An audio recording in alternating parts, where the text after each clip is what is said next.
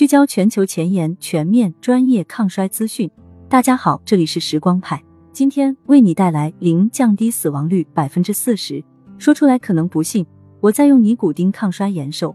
欢迎大家点赞关注，可微信搜索“时光派”，添加助理 “time 派零六”。大家都知道，尼古丁是各类香烟产品中的主要成分之一，也是影响人类健康的万恶之源，能让人上瘾，诱导癌症等多种疾病。但令人震惊的是，近日中国科学院深圳先进技术研究院研究团队在生物学顶刊《Nature》子刊上发表文章，颠覆了这一观点，揭示了尼古丁的奇妙抗衰功效。因为科普：尼古丁是什么洪水猛兽？尼古丁最早是从烟草中发现的，而尼古丁主要承包了烟草的成瘾等不良反应。在尼古丁发挥生理功能时，离不开在人类大脑中广泛分布的一种受体 NSCHRS。NSCHRS 在大脑成熟和认知等过程中发挥关键作用，而尼古丁能和 NSCHRS 结合，激活 NSCHRS，并刺激大脑中多巴胺等神经递质的释放。多巴胺能给人带来快乐，在尼古丁和 NSCHRS 的努力下，吸烟带来的愉悦感充斥四肢百骸，让吸烟者欲罢不能。除此之外，尼古丁被证明有破坏基因组。破坏细胞代谢过程、增加癌基因表达、灭活抑癌基因和支持肿瘤微环境等能力，可诱导多种癌症和其他疾病。尼古丁对人类的伤害罄竹难书，但是也正是这样不堪的尼古丁，在我国研究者们的帮助下，成功扳回一局，开始在抗衰界挂上名号。二、强势逆袭，尼古丁真的有这么好用？在本项研究中，尼古丁发挥了超乎想象的积极作用。不仅能降低死亡率，还能改善老年小鼠的认知功能、糖代谢等多方面衰老表征。Number one，死亡率降低近百分之四十，衰老情况全面改善。研究者们给小鼠的饮用水中添加了两微克每 ml 的尼古丁，在喂养了六至十二个月后，这些小鼠取得了脱胎换骨的变化。首先，从十月龄开始，约为人类中年，实验组小鼠和对照组小鼠之间的差距渐显。尼古丁干预的小鼠死亡率显著低于等同年龄的对照组小鼠。到十六周，约为人类老年开端的时候，对照组小鼠仅剩百分之五十四点一七存活，而尼古丁干预组小鼠还有百分之九十一点六七存活，每组各二十四只小鼠。尼古丁干预下，小鼠死亡率降低的同时，它们的心脏、肝脏、肌肉等组织中细胞端粒延长。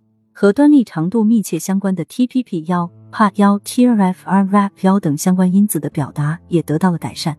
尼古丁还改善了老年小鼠的年龄相关葡萄糖代谢亢进症状，在小鼠的大脑、心脏等组织器官中，衰老所致的高糖代谢状态在尼古丁的干预下得到缓解。在老年小鼠的大脑中，尼古丁还能调节多种神经相关基因的表达。改善了神经发生炎症、认知障碍和焦虑等情况。Number two，换条通路会到达完全不同的终点。尼古丁在小鼠身上表现出显著的抗衰效果。为此，研究者们也从分子机制的角度详细解释了原因。尼古丁可以激活 NAD 加合成酶 NAD，从而提高 NAD 加水平，发挥抗衰功效。NAD 加是参与细胞能量转化和细胞代谢的重要物质。随着年龄增长，NAD 加合成酶 NAM 因为被酰化而失去活性，导致 NAD 加合成大受影响，这也是 NAD 加水平不断下降的原因之一。此时就需要仰仗另一种关键物质 SIRT 幺为 NAM 解除乙酰化，才能维持活性。但是 SIRT 幺和 NAM 之间的合作也随着年龄的增长不断减少。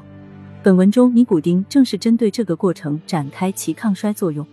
研究人员检测到尼古丁干预的小鼠体内 NAMT 的活性显著提升，NAD 加前体 NMN 和 NAD 加的水平也有所增益。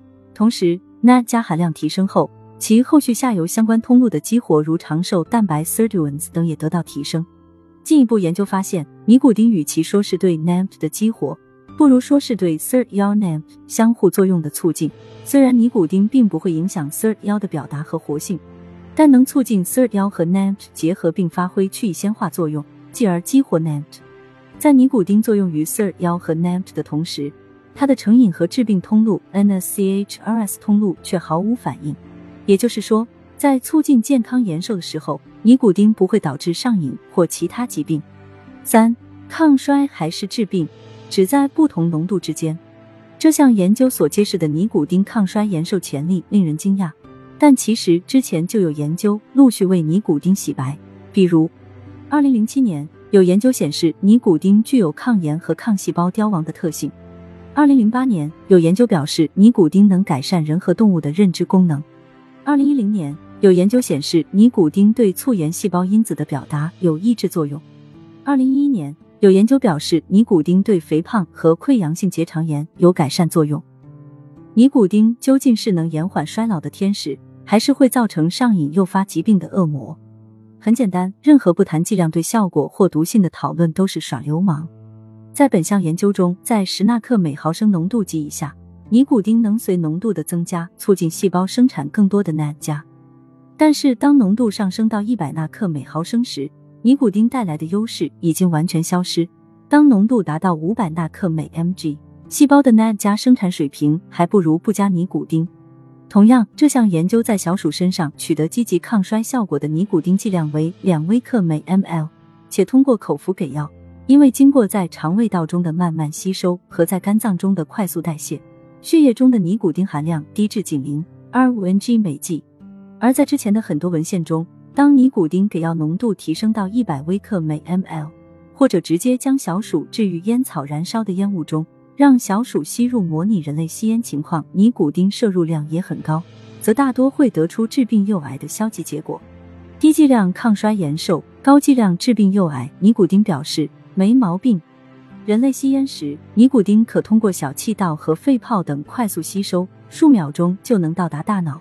血浆浓度最高可达一百纳克每毫升，也就是本项研究中小鼠血尼古丁浓度的四百倍，显然属于高浓度给药的那一种。可想而知，带来的影响大概率是消极的。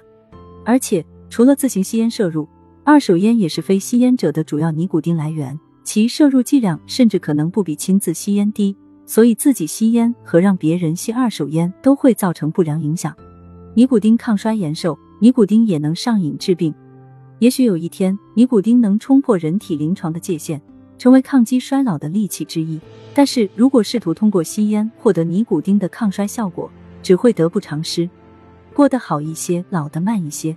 可微信搜索“时光派”，添加助理 “time 派零六”，发送“听友”，了解更多抗衰领域趣闻。我们下期再会。